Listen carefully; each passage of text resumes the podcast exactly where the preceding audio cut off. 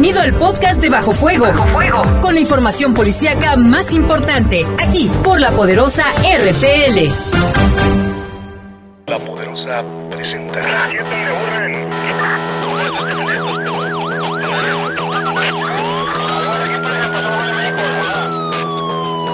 La poderosa, la poderosa presenta. Bajo Fuego, el noticiero policíaco de mayor audiencia en la región. Bajo Fuego. Notas, comentarios y más. Reporteros con amplia experiencia y profesionalismo trabajan para ti, para que escuches las noticias que te interesan. Que te interesan. En Bajo Fuego, tu opinión es importante. Bajo Fuego. Búscanos en Facebook como Bajo Fuego. Además, comunícate al 718 79 95 y 96. 718 79 95 y 96. Bajo Fuego. Comenzamos.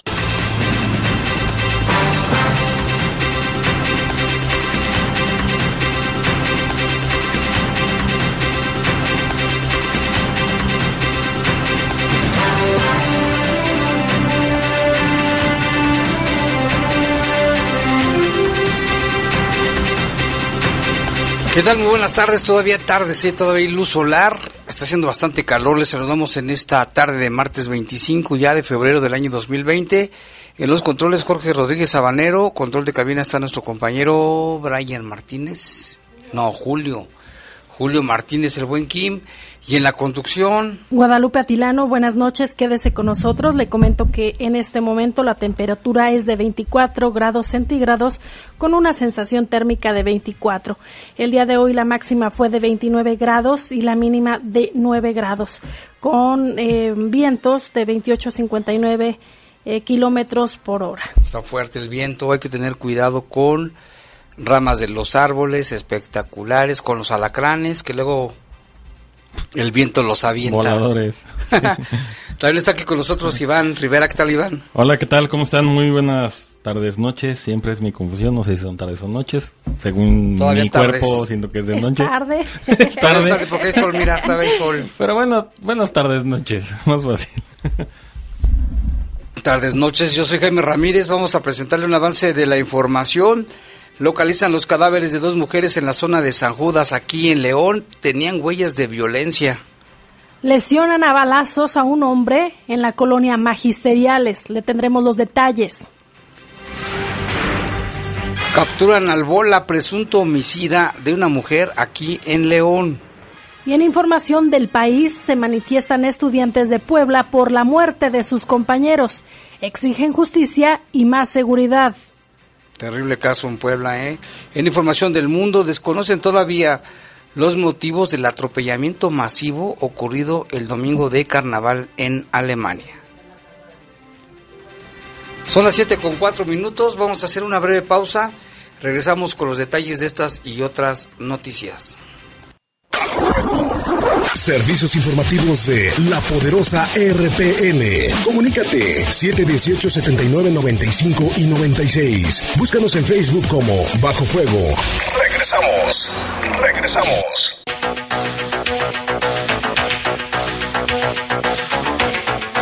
Siete con 8 de la tarde, tarde noche ya. Vamos con información del país. Ayer le dábamos cuenta de este asesinato, artero asesinato de tres jóvenes estudiantes en Puebla y un operador de una plataforma de, de taxi ejecutivo que los encontraron en un paraje asesinados a balazos. Bueno, pues hoy estudiantes en Puebla protestaron por este crimen y exigen todo el peso de la ley y más seguridad. La protesta inició afuera de la Facultad de Medicina de la Benemérita Universidad Autónoma de Puebla.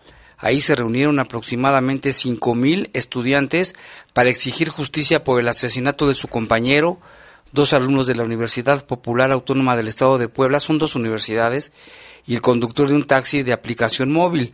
La Fiscalía General de Puebla confirmó que hallaron sin vida a Francisco Javier Tirado, estudiante de la UAP, Jimena Quijano Hernández y José Antonio Parada Serpa, originarios de Colombia y alumnos de intercambio en la Universidad Popular Autónoma de Puebla, conocida como la UPAEP, así como José Manuel Vital, conductor de este vehículo. Estudiantes afuera de las instalaciones de la UAP gritaron los nombres de cada una de las víctimas para después con más fuerza la palabra justicia mientras un arreglo floral acompañaba a tres batas blancas de medicina manchadas de sangre. El gobernador de Puebla, Miguel Barbosa, publicó en su cuenta de Twitter, envío mis más sentidas condolencias a familiares y amigos de las víctimas de los terribles hechos acaecidos el 23 de febrero del año en curso en Huejotzingo y hay tres personas detenidas y dijo que no habrá impunidad, que está trabajando en las investigaciones para asegurar justicia pronta en este terrible caso. Pues la Puebla también tiene muchos homicidios, es muy parecido en Guanajuato, este, en muchos, en muchos aspectos, pero bueno, a ver qué. Y en el Estado de México investigan a dos profesores de educación básica por su probable participación en el abuso sexual de dos estudiantes menores de edad en escuelas ubicadas en los municipios de Tecamac y Ecatepec. La Fiscalía del Estado de México acreditó la probable participación de Mario Antonio, de 55 años de edad, por el delito de abuso sexual en contra de una niña de 10 años dentro de una escuela primaria. El sujeto era profesor de inglés y fue detenido luego de que familiares de la víctima lo denunciaran por hacerle tocamientos dentro del plantel.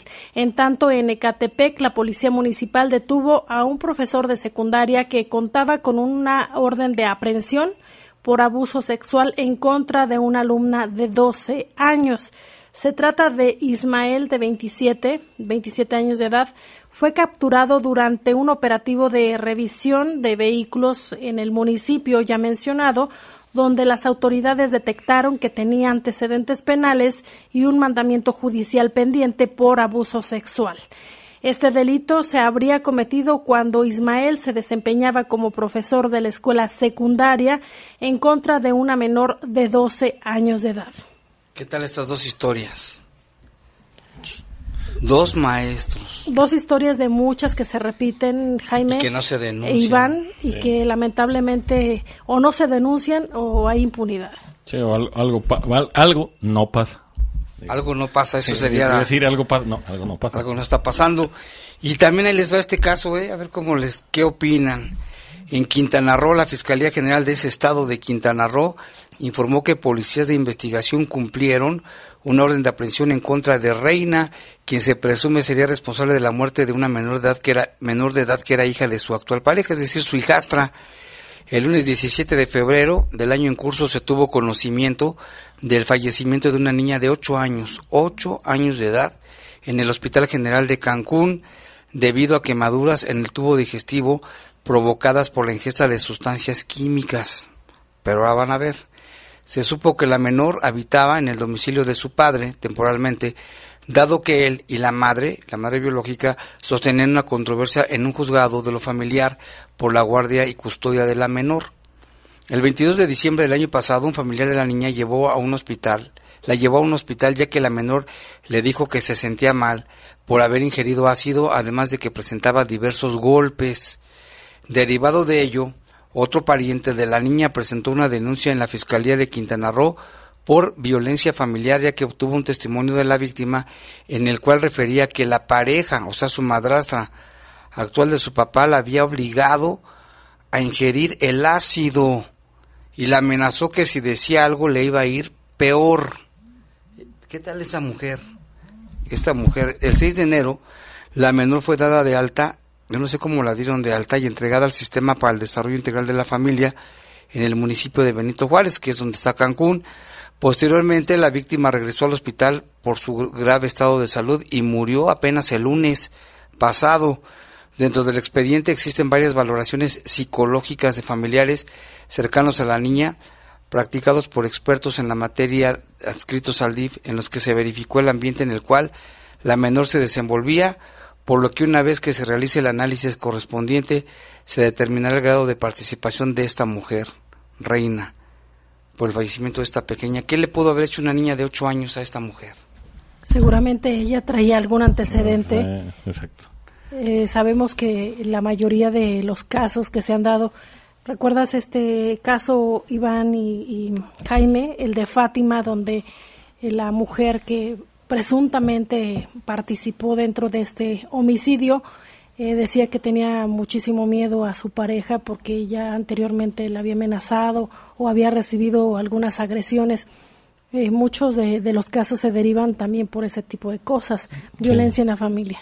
Sí, exactamente. Y ahorita, pues, esta evaluación que, que comenta Jaime del DIF de Quintana Roo hacia toda su familia, supongo que va a ser para ver exactamente, pues, qué, qué clase de relación familiar tenía porque pues la niña ya había presentado otras como anomalías, ¿no? Según lo dicta así la, la nota, ¿no? Pero era la, era la madrastra, la y segunda la madrastra pareja. de la, ajá, sí, porque Que yo creo que el papá quería quedarse con la niña y pero esta señora el no la quería, no yo la no la quiero aquí. Es lo que pasa, Pero ¿no? matar a una niña, matar. Es que ven a los hijos como objetos, ¿no? O sea, O también es como reflexionar, ¿no? O, es- O- o Se venganza. entiende que a lo mejor de repente las parejas o los matrimonios no duran como antes por diversas causas, Sí, pero también tú como adulto y responsable de los niños tienes que saber con quién te vas a relacionar. Exacto. ¿Cuántos casos se han dado aquí en León de maltrato? Que porque El padrastro la el madrastra. padrastro, la madrastra o cualquier familiar cercano. Pues a enero les comentábamos, ¿no? Que teníamos 97 casos de denuncias de maltratos a menores en el DIF. 97. O sea, dados Ya- a conocer hasta enero. Ya lo decía la directora de del, del área de atención a niños, niñas y adolescentes del DIF León, decía que eh, cualquier persona que descubra que un menor es violentado lo puede denunciar, ya sea de manera anónima o directamente en alguna oficina del DIF o bien al 911 para que ellos puedan acudir. Y va un equipo integral con psicólogos, abogados y todo, pues todo un equipo especializado precisamente para ver todos estos casos que no es el primero, por ejemplo, que se presenta de un niño hace unos días que fue violentado también y que se sigue un proceso. En el guaje, ¿no? Que ya le dictaron vinculación al proceso al papá, ¿no? Que, que era un pres- o es un presunto pandillero de la zona, ¿no? Pero bueno, en fin, tantos casos que, que alarman, ¿no? De pronto. Este, pues qué caso, ¿no? Y vamos con esta información, Lupita, que fíjate nada más lo que también sucedió allá. En la Ciudad de México, un usuario reportó en Twitter que un hombre vendió galletas con droga a su sobrina y a tres de sus amigas en un centro comercial. Las jóvenes son menores de edad. Marco, eh, quien levantó la denuncia, comentó que el pasado 21 de febrero cuatro adolescentes fueron drogadas por un sujeto que les vendió droga en Reforma 222.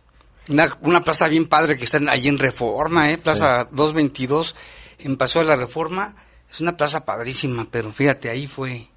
De acuerdo con las declaraciones, este sujeto habría acercado a las menores ofreciéndoles galletas a cambio de una cooperación. Los alimentos estarían adulterados con sustancias químicas que hicieron que las jóvenes se sintieran mareadas y nerviosas.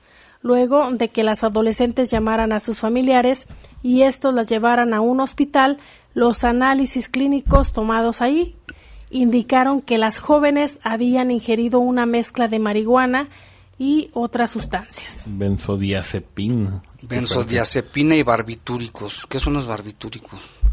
Pues fíjate que los... los Que era para adelgazar, ¿no? Sí, los benzodiazepinas son, son este, sustancias controladas, pero estas sirven como para controlar el estrés, la ansiedad. Pero cuando no lo tienes, te provoca una reacción como más... Como de... de- Contraria, ¿no? Contraria, exacto, sí, era la palabra que buscaba. Contraria, entonces imagínate toda esta mezcla. Y con- marihuana. No, pues... Ojalá que imagínate. encuentren a este sujeto, ¿eh? ¿Y con qué intenciones, no? O sea, digo, podrías encontrarte en la actualidad gente que dice, oye, te vendo un muffin con marihuana, una galleta con marihuana. Un pero, helado con marihuana. pero ahí no, ahí no les dijo, ¿no? O sea, las se las intenciones. vendió. ¿Con qué intención lo ¿Con hizo? qué? Y aparte son menores de edad. Sí, Y exacto. aparte o sea, menores, ojalá que lo agarren. Y vámonos con la información del mundo. Miren lo que pasó en Argentina. Un hombre buscó al feminicida de su hermana, le disparó con una escopeta y lo acuchilló. Esto pasó en Argentina. Valdir Prestes era buscado por la policía. El sujeto, tras ser acusado de degollar a su expareja Sonia Serpa delante de sus dos hijos. Grupos que colaboraban en su búsqueda recorrieron un paraje Nueva Esperanza cerca de la localidad de San Padre en Argentina. De pronto escucharon el disparo de una escopeta, corrieron hacia el sitio y no evitaron que el hermano de la víctima hiciera justicia por su propia mano. Cuando lo encontraron ya había disparado y acuchillado en varias ocasiones al feminicida sin embargo no lo mató, fíjate, no lo mató. Herido en brazos, así como en el abdomen por los perdigones, es que era de perdigones. Ah, ya sí. Y el arma blanca, el asesino fue auxiliado por los policías, quienes lo trasladaron en una camilla hacia un hospital cercano donde fue internado bajo custodia policial. De acuerdo con el testimonio de Gustavo, no alcanzó a recargar su escopeta calibre 16 porque Valdir se le abalanzó y fue en ese momento que de su cintura sacó el cuchillo con el que continuó atacando.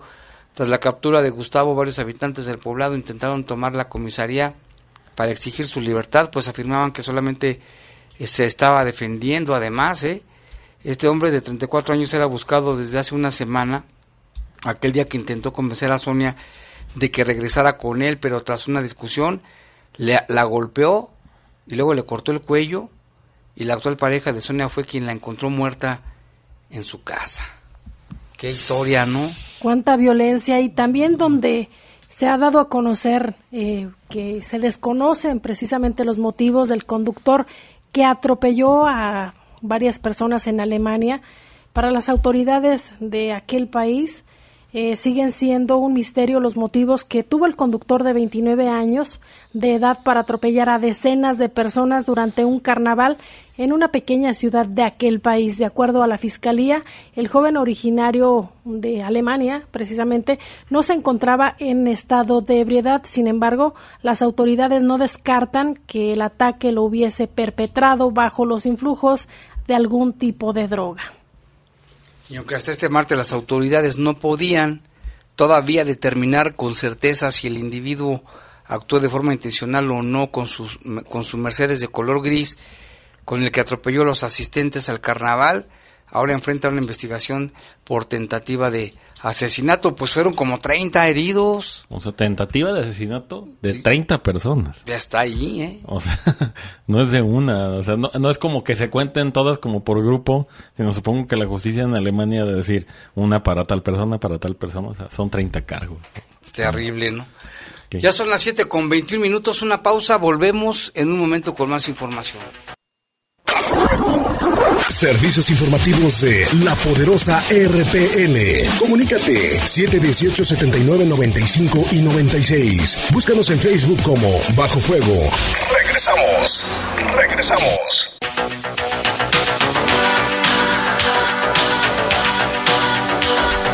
Siete con 24 ya, seguimos aquí en Bajo Fuego. Le recordamos el teléfono para que nos mande mensaje de WhatsApp al 147-1100, 477-147-1100, para que nos mande sus comentarios, sus reportes por esta vía, porque ahorita no tenemos quien nos ayude con los teléfonos. Entonces, si nos manda un mensaje, pero mensaje, no nos vaya a marcar porque luego no podemos contestar en el WhatsApp. 477-147-1100. Ya tenemos aquí algunos que ahorita les vamos a dar salida.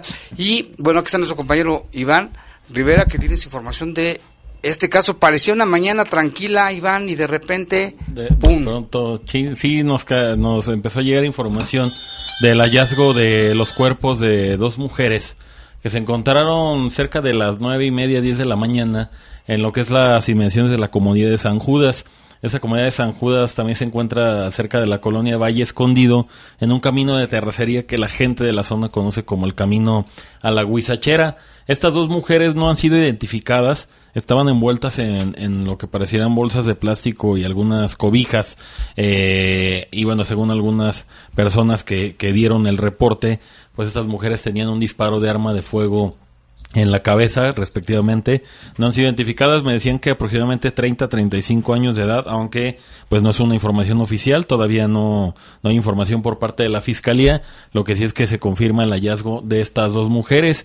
Y también, pues otro caso que también pasó cerca de las 9, 9 y media de la mañana, en el interior de un domicilio de la calle Luis Barragán, esquina con el libramento José María Morelos en la colonia magisterial, para ubicarnos, digo, en el mapa, digamos, sería el cruce de Morelos, Boulevard Morelos, con el Boulevard La Luz, ahí está la colonia magisterial, son tres calles, tres pequeñas calles.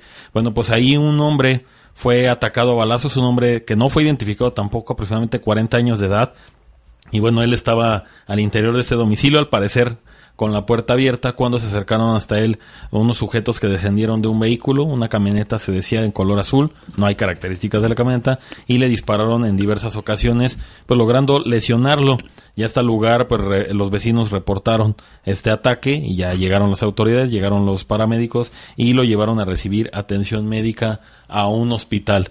Entonces tendríamos que son 76 homicidios en lo que va del mes de febrero o sea, 76 casos de homicidios son los que tenemos hasta pues el día de hoy, 25 de febrero. 76. 77 con la, ermita, la ermita de Ibarrilla. Ajá, Ese es el otro que hubo también hace rato.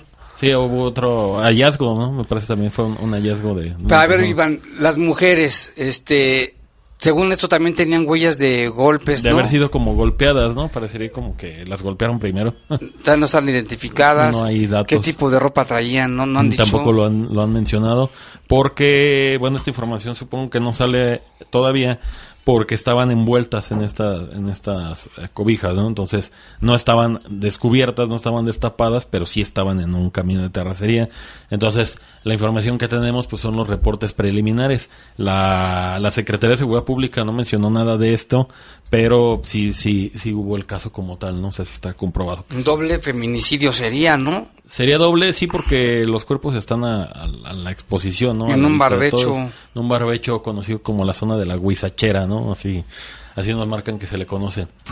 No, serían 77 homicidios con este que, de comentas, ¿no? De la ermita de Ibarrilla, que digo es más adelante de, de la zona... Pues es prácticamente donde pasa el rally, ¿no? Es, es parte... Es parte de la zona donde pasa el rally, ¿no? Y además, fíjate que... ¿Qué te iba a decir? los, los, las zonas donde han ocurrido los homicidios, que son casi, se repiten en algunas colonias, ¿no? Sí. Está el Potrero, la Floresta Otates, el Sol, los Sapos, las Torres, Presidentes, Balcones de la Presa, los Olivos, es donde más ha habido, el de los, las cuatro, las mujeres y los, dos mujeres y los niños, ¿no? Cañada Real, Buenos Aires, San Felipe, la Plaza de Toros, zona centro. Este, no, pues terrible. Los cuatro homicidios de ayer, bueno, cuatro en un solo lugar, ahí en Los Castillos. Colonia Nuevo, sí, los, los Castillos. En Nuevo Amanecer hubo tres y ese mismo día hubo cuatro. En, Empresitas, en San Miguel. Ah, Los Castillos, le comentábamos, el 68, 69, 70 y 71 fallecidos fueron en Los Castillos y todos los que le comentábamos ayer, Conjunto Habitacional Miguel Hidalgo, Barrio de San Miguel, Colonia Vista Aéreo, la comunidad de San Judas, que son estas mujeres que le platicamos, y este último que nos están reportando de la ermita de Ibarrilla, el hallazgo de un cuerpo. Y sin contar los heridos del otro día, los de las arboledas. Tantos heridos. seis heridos, más los otros dos que fueron en donde, ah, ya no me acuerdo, ya, pierdo también el pues, lugar. Y el de hoy también, ¿no? El, baleado el día de Fíjate, hasta ahorita estos datos que tenemos, Jaime y auditorio que nos escucha, 77 homicidios y estamos a día 25. Históricamente León va a volver a romper su propio récord, si podríamos hablarlo de récords, en cantidad de homicidios. Y febrero pues es el mes que va a tener... Hoy tiene un día más, bueno, este mes vamos a tener un día más porque es año bisiesto. 29, pero ya llevamos 77. Muchísimo. Habráse visto. Y lo grave del asunto es que los homicidas están sueltos. Sí, también podría ser una... Es, es, parte de, de lo que se está viviendo en el día con día, 77 homicidios y pues todos los que llevamos ya en el, en el mes. Y bueno, pues tenemos más información, Jaime, amigos. Pues la Fiscalía General de Justicia del Estado, pues ya, ya dio a conocer que vinculó a, bueno, ya está como imputado, ya está en la prisión y vinculado a proceso, un sujeto identificado como el Bola. Este hombre fue detenido tras el homicidio de una mujer de nombre María de 22 años de edad, cuyo cuerpo fue encontrado el pasado mes de, de octubre, en, el 26 de octubre propiamente, en lo que son las inmediaciones de la colonia Cristo Rey. Según la información que tenemos, este hallazgo se dio cerca del mediodía de aquel 26 de octubre, era un sábado, en la calle Diego Rivera de esta colonia Cristo Rey, la segunda sección, cerca del arroyo de la Tinaja y la calle Paraíso del Real. Esta mujer estaba envuelta en algunas bolsas en color negro y bueno, pues hasta ahí llegaron las autoridades. Ya después de hacer una investigación, la fiscalía confirma hoy que pues ya tienen detenidos a, bueno, tiene detenido a este sujeto apodado como el Bola, quien le dicen que pues es responsable de este de este homicidio de esta mujer de María de 22 años de edad. Él se llama José José, alias El Bola, ya fue vinculado a proceso por parte de la Fiscalía General de Justicia del Estado. Entonces, bueno, pues es algo de la información que nos envía la Fiscalía y pues ahí está la ahí está esta información, ¿no? Y hubo otro caso, Lupita, también que envió la Fiscalía. Así es, se trata de Jesús. Eh, se logró la captura de, eh, lo, lo, denominan o el apodo es el CABE, el CABE, imputado en el homicidio de un hombre a quien le disparó en su domicilio, hechos ocurridos en la ciudad de León. Eh, también señalan que, de acuerdo a la primera información, en las primeras horas del 14 de octubre del 2018, cuando la víctima de nombre Ulises se encontraba al interior de un inmueble ubicado en la calle Hermandad de la colonia Ampliación El Carmen, hasta ahí llegó el CABE, quien portando un arma de fuego realizó detonaciones que lo lesionaron y a la postre causaron su deceso. Bajo el mandamiento judicial se implementó el operativo de búsqueda que concluyó con la aprehensión de Jesús El Cabe, quien fue llevado a audiencia de formulación de imputación en el juzgado de oralidad, donde el agente del Ministerio Público mostró los datos de prueba y solicitó que el hombre enfrentara los cargos penales. El juez resolvió vincularlo a proceso y que permanezca en prisión por lo que se encuentra recluido en el cerezo local en tanto se desarrolla el juicio que permita eh, le sea dictada la sentencia condenatoria por este crimen. Terrible crimen. Y fíjate que aquí Adolfo Enríquez Van der Kamp, y tiene razón, dice León bajo fuego, así como se llama nuestro programa Bajo Fuego, y hace una, una relatoria de han ocurrido seis masacres en León en este mes con más de dos muertos. El primero fue en el desarrollo del potrero, donde fueron tres ejecutados. Tres. Los Olivos, cuatro ejecutados, recordaremos esos casos. En la Nueva Amanecer, los cuatro ejecutados, ¿te, acuerdas? Sí, sí, sí. Fracción de San Nicolás de los González, tres. Los Olivos recientemente tres y el de los Castillos cuatro. El día de ayer. El, día, de ayer, sí, exactamente. Y sí tiene razón, ¿eh? estamos bajo fuego con 77 casos. 77 casos homicidios, sí.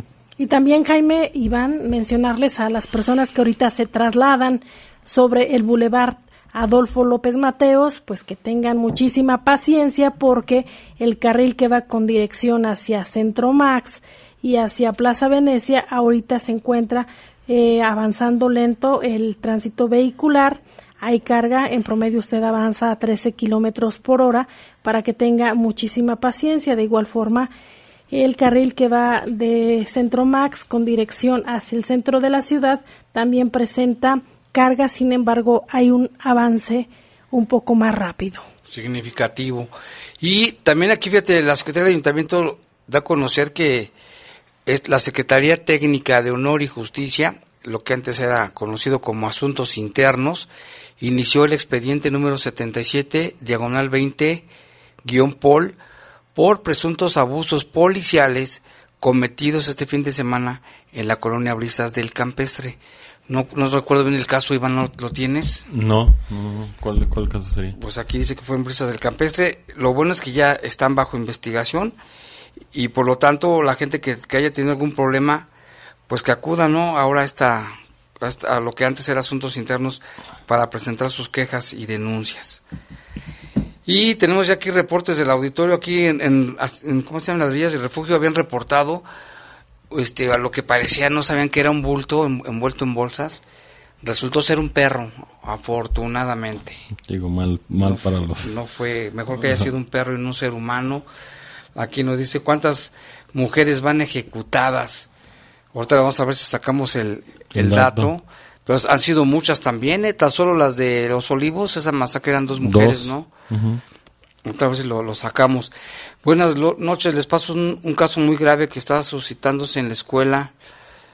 En la, calle, en la escuela Holwaber dice, se trata de un acoso sexual por parte de un maestro de... Llegó la policía, los medios de comunicación, pero el director les negó el acceso. Pido su apoyo para que se cheque por medio de ustedes y no quede impune. Mañana a las 7:15 el director va a dar una entrevista en relación a este evento. Es un caso, pues está grave, ¿no? Va, muchas gracias por el, el reporte. Este, es que esto no debe de ser. Lo que estábamos platicando del caso de los maestros, precisamente, Y gracias también por la confianza de reportarlo aquí a la poderosa. Eh, también hay que pasarlo a la autoridad. Y muchísimas gracias, gracias de verdad por sus reportes. Aquí nos dicen, disculpa, dice, nunca hay detenidos. Me refiero a los asesinatos. Muy raro que las autoridades no estén para cuidar, investigar y guardar el orden. Uno hasta les tiene miedo porque te roban, te piden dinero, son muy corruptos. Dice, la policía nos da miedo en lugar de tener confianza. Pues sí, a veces que yo también digo, mejor nos vemos, les doy la vuelta. Este, y la persecución del delito, la investigación y la captura, pues es parte de la fiscalía, ¿no? Le corresponde a la fiscalía investigar los delitos, esclarecerlos y detener a los presuntos responsables. Y lo dice, oye Jaime, ¿por qué antes de hacer multas a los ciclistas no se ponen a ver si en verdad funcionan las ciclovías? Si hablamos de la ciclovía de Valtierra, está muy peligrosa por los espacios y si rentas una te puedes subir en el jardín del centro como si nada. Hay que ver eso también, porque ya es que hoy, hoy entró en vigor precisamente el, el reglamento para sancionar a los ciclistas. No, más bien ahora Este ya sí lo, sí están ejecutando. Aplicando. ¿no? Por- aplicando. Ciclista, rueda seguro, creo que es el operativo. Sí. Aquí dice, los ciclistas más peligrosos son los que circulan por las banquetas. Para poder circular en sentido contrario, varias veces han estado a punto de atropellarme al caminar por la banqueta. Los deberían de meter un rato a la cárcel, pues no entienden y ponen en riesgo la vida de las personas. Cabe mencionar que la bicicleta es un medio de transporte para muchas personas, tanto por rapidez y en ahorro, pues mejor se van en bicicleta que esperar la oruga. Pero sí hay que tener más conciencia en los... ¿Cuántos ciclistas no te has topado, Iván?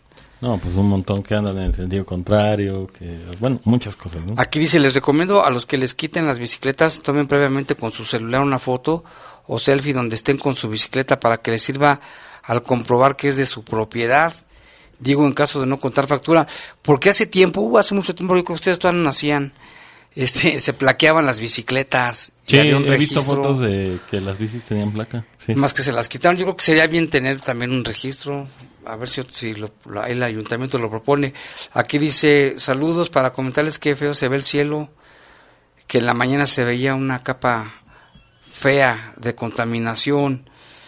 Jaime, en el Boulevard Timoteo Lozano no existe ninguna ciclovía, deberían de ver que en verdad existan las ciclovías también para protección de los ciclistas, porque pues muchos tienen miedo de que les vayan a robar. En Lomas de Cheveste ya no es seguro, ya los rateros agarraron de asaltar a los Uber, ahora por miedo cancelan cuando uno pide. Está tan peligroso Lomas de Cheveste que dicen que ya ni quieren ir por el servicio de taxi a la- por la gente. Es que luego se han reportado muchos asaltos. Que los pandilleros luego piden En el esa servicio zona, y ¿no? los asaltan. Sí. Aquí se Jaime nada más para comentarte que la balacera del martes en el taller mecánico de Los Olivos, el joven que de Los Olivos dice aquí, que falleció no tenía nada que ver con los asesinos, ni siquiera tomaba ni fumaba, deja en la, orfandad a un niño de cuatro años, otro que apenas va a nacer en marzo, y pido que por favor reserves mi nombre, claro que sí. Ya después voy al programa para comentarte lo que realmente sucedió. Pero no fue en Los Olivos, fue acá en el de ayer, bueno, si se refiere al de ayer del taller, Fue en los castillos. de los castillos. Aquí también desde Ohio nos llama Cristóbal. Buenas tardes, Jaime. Mira, te mando fotos de la carretera de, de Utah. En este momento voy para Idaho y nos manda saludos, pues con cuidado. Ya vimos las fotografías, está lleno de nieve, mira. En esa parte. Se ve como una postal en esta fotografía que nos Y nosotros mandan. aquí, este, con un calorón. Aquí dice, bueno, gracias, buenas noches. Para quisiera saber si me pueden ayudar, que yo que tuve un, un- tuve un adeudo con una financiera. Ellos me hicieron un convenio para pago, lo acepté. Ellos me dijeron que la deuda estaba liquidada. Eso fue como entre septiembre y octubre del año pasado. Y hoy me marcan de que está una demanda contra ese mismo adeudo. Quisiera, por favor, me pudieran ayudar. Ya no cuento con los recursos para contratar algún abogado y se me hace injusto pagar otra vez. Híjole, al rato le pasamos el, el teléfono de algún abogado que le pueda ayudar. También aquí, no, pues ya que nada más tenemos esta información. Saludos a Darío Serrano de los ovnis, mandó unos audios, ahorita los vamos a escuchar. También un saludo para María Fernanda que nos está escuchando. Y hay más información, Lupita. Sí, ustedes compañeros, ¿cómo se imaginan estas fiestas patronales en nuestros municipios? Me imagino que con mucha alegría, coloridas. Pero ¿qué creen? Que fue saldo de 42 heridos leves, los que dejaron los festejos en la comunidad de San Juan de la Vega, esto en Celaya. Solo una persona ameritó hospitalización por fractura de un tobillo. Se calcula que hubo más de 6.500 asistentes. El operativo de seguridad en el operativo participaron 115 elementos de la Dirección de Policía Municipal con 12 unidades, tres motocicletas, una ambulancia, todos coordinados por un, por un centro de mando instalado en el acceso a la comunidad. También se contó con el apoyo de personal de la Dirección de Tránsito y Policía Vial y Protección Civil, además de bomberos de aquella localidad. En San Juan de la Vega, un pueblo cerca de Celaya, Guanajuato, se organiza cada año un carnaval para celebrar su santo patrono de esa, de esa localidad. Entre rezos, fiesta y comida son parte de, esa, de esas tradiciones, de esas celebraciones, pero a este festejo lo acompaña también una actividad única y es detonar explosivos, caseros con martillos. Con martillos. Y cada año es un relajo, porque cada año ha habido casos de lesionados graves, ¿eh? A la hora de que le pegan al cohete y vuela, han perdido dedos. Se llama poner en riesgo tu vida innecesariamente. Pero ¿por qué hacen eso? Bueno, y es, es, su tradición, pero las tradiciones no necesariamente son este sabias. Son sabias, exacto. Y bueno, aquí saludos para la Javi, también nos está escuchando. Iba a venir, pero dice que otro día nos va a venir a visitar. visitar. ¿Y hay más información, Lupita? Sí, no sé si recientemente usted que nos escucha ha tenido conocimiento de que ha incrementado algunos padecimientos mentales. Eh, de acuerdo a la Secretaría de Salud del Estado de Guanajuato, informa sobre los riesgos por no atender adecuadamente padecimientos mentales como la depresión o la ansiedad. El secretario de Salud, Daniel Alberto Díaz Martínez, indicó que el suicidio es una de las principales consecuencias de la depresión, ansiedad y otros padecimientos no atendidos con oportunidad. El suicidio es un fenómeno multifactorial del mismo modo que otros fenómenos sociales. No tiene una sola causa ni una sola explicación en el resultado de la interacción de los diversos factores culturales, psicosociales, ambientales y personales. Señalan que en el estado de Guanajuato se ha detectado que los comportamientos suicidas son más comunes cuando varios de los siguientes factores se encuentran presentes. Por ejemplo, Jaime, bajo nivel socioeconómico. Socioeconómico educativo, trastornos mentales como depresión, ansiedad, esquizofrenia, alcoholismo y abuso de sustancias, relaciones familiares disfuncionales, pérdidas personales, sentimientos de desesperanza, traumas como abuso físico o sexual, enfermedades crónicas, exposición a noticias sensacionalistas sobre suicidios consumados, entre otros. Sin embargo, la presencia de estos factores solo se considera un condicionante, pues cada individuo responde de manera distinta. La prevención de las conductas suicidas atañe a todos los sectores de la población y la Secretaría de Salud tiene este, esta línea de atención telefónica para crisis psicológica que es el 800 290 0024 800 290 0024 en caso de sentirse mal presenciar la crisis de algún familiar o amigo o requerir información.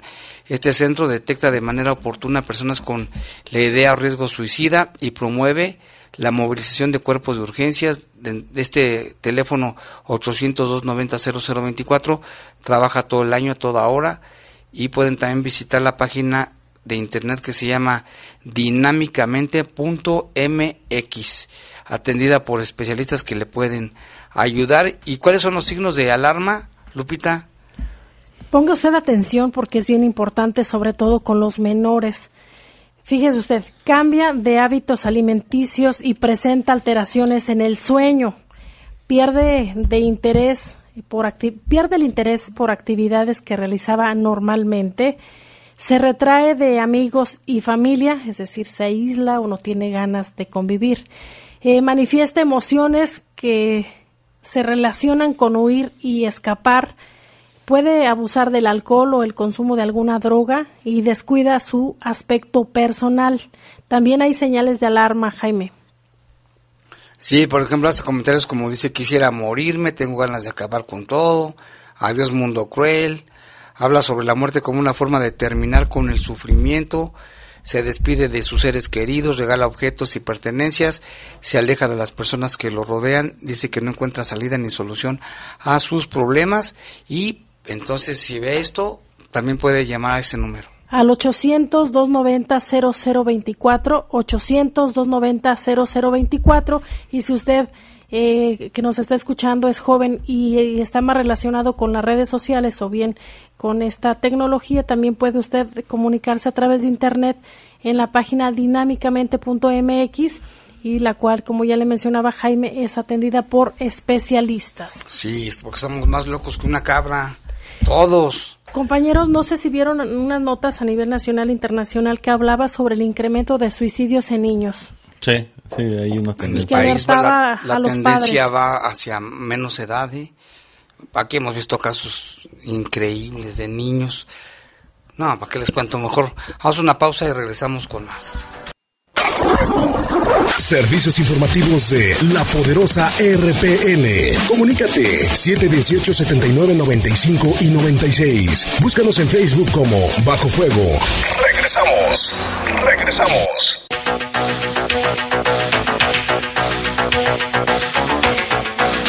7 con 50 ya está aquí. El poder de las mascotas.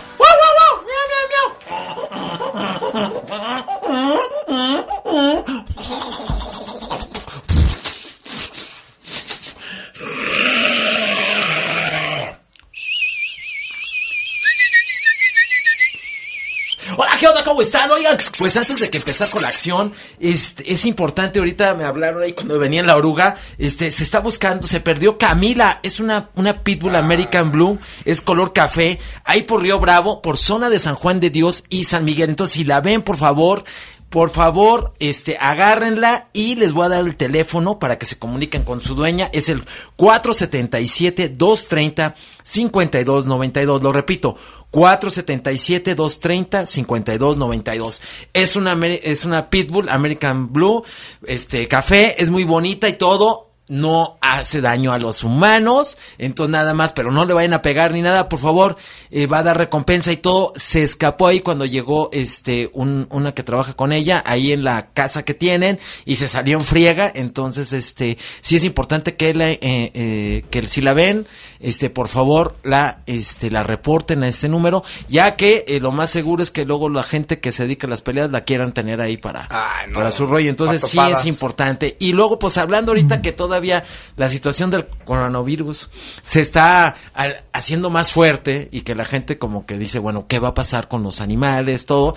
Pues quiero decirles, bueno, en el caso este más con los con los perros hay dos nada más este que pueden afectar pero el el COVID-19 no les afecta y eh, ahorita no le no hay no hay vacuna no hay nada para ese pero los únicos ahorita que se tiene detectado que les puede afectar es el respiratorio canino que en ese este cómo se llama es el moquillo clásico no no es el moquillo. Es parecido pero es este pero este es, la unión de varios virus que este pueden actuar de manera aislada o se, se unen y atacan. Y, y como lo puedes ver es que va a tener una tos muy potente. Lo puedes descubrir es que tiene una tos muy potente. Y el otro es el cono coronavirus. Coronavirus. Entérico canino. y entonces en ese van a tener diarrea, vómito, pérdida de apetito y va a andar este eh, moviéndose más lento, todos sus movimientos van a ser más letárgicos, entonces ahí hay que tener ojo para esos, para esos dos, si hay una vacuna y todo. Pero para el COVID-19 no, eh, no hay evidencia ahorita alguna de que les vaya a afectar y tampoco hay este, vacunas para que nadie los vaya a engañar o algo que diga, ah, te este, inyecto a tu perro, a tu, a tu gato. Si, sale gente así, sí. Sí, pues siempre hay vivales y estamos en México, ¿no? si te inyectan ahí para que puedas tener vigor, pura agua te avientan. Oye, ya piensa que se perdón. Ah, ya está desviando. Yo vi algo, en China que unos perritos le estaban poniendo Sí, pero esa es la ignorancia. O sea, sí es así como la ignorancia. ¿Qué es lo que se debe de hacer este para evitar eh, con el COVID-19? Pues es la higiene. Se tiene que este tener en lugares muy limpios, hay que estarlos bañando eh, constantemente y entonces ese es uno. Y la otra es que hay que tenerlos vacunados. Si los tenemos vacunados no les va a pasar. Pero como en todo, o sea, si es una eh, este virus es como es muy fuerte, toda, eh, si llegara a, a, a, ser muy invasivo, pues primero va a tumbar este, ¿cómo se llama? Los humanos y después afectaría ya a, este, a los animales, pero va a ser por lo mismo, igual, con la saliva, con todo esto. Entonces, pero hasta ahorita no hay información este de casos de eh, con, los animales. Recordemos que ellos luego también sobre la madre naturaleza les da mejores herramientas para sobrevivir a este tipo de caos. Entonces pues sí es muy importante. Y eh, también luego hablando de ahí de lo que pasó con la con la jauría eh, hoy andaba por el, sí, el CCBA este, a la gente que, que, no sabe el contexto. Bueno eh, ahorita este cosa la semana pasada se hicieron uno, se reportó una jauría en una zona de aquí de León, hicieron una redada, fue el Centro Control de Bienestar Animal, fue la policía y fueron más gente a ayudar. El problema fue que eh, uno de estos perros este atacaron a, a, dos personas que este que ya fallecieron después de, de, de, las mordidas que les dieron.